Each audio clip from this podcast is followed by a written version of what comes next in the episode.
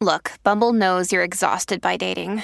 All the must not take yourself too seriously and 6 1 since that matters. And what do I even say other than hey? well, that's why they're introducing an all new Bumble with exciting features to make compatibility easier, starting the chat better, and dating safer. They've changed, so you don't have to. Download the new Bumble now. When you need mealtime inspiration, it's worth shopping Kroger, where you'll find over 30,000 mouthwatering choices that excite your inner foodie. And no matter what tasty choice you make, you'll enjoy our everyday low prices, plus extra ways to save, like digital coupons worth over $600 each week. You can also save up to $1 off per gallon at the pump with fuel points. More savings and more inspiring flavors make shopping Kroger worth it every time. Kroger, fresh for everyone. Fuel restrictions apply. Quelles sont les conséquences des transports en commun sur notre santé? Merci d'avoir posé la question. Quai de métro bondé, surfréquentation des lignes, incertitude sur les horaires. À ces dysfonctionnements s'ajoutent parfois des mouvements de grève dans les transports en commun. Résultat, des corps comprimés, un sentiment d'oppression, d'usure ou de suffocation.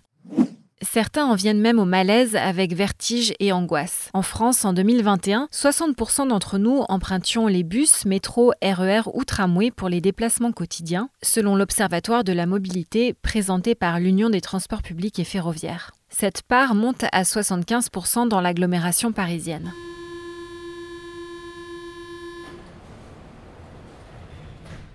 Globalement, les transports en commun sont source de plus en plus de stress et d'épuisement chez les usagers. La tension est palpable dans les grandes villes notamment et peut aller jusqu'à générer des troubles du sommeil ou de la déconcentration au travail. Ces conséquences psychologiques sont notamment pointées par une étude de l'Office for National Statistics au Royaume-Uni publiée en novembre 2022. Conséquences comparables chez nous en France.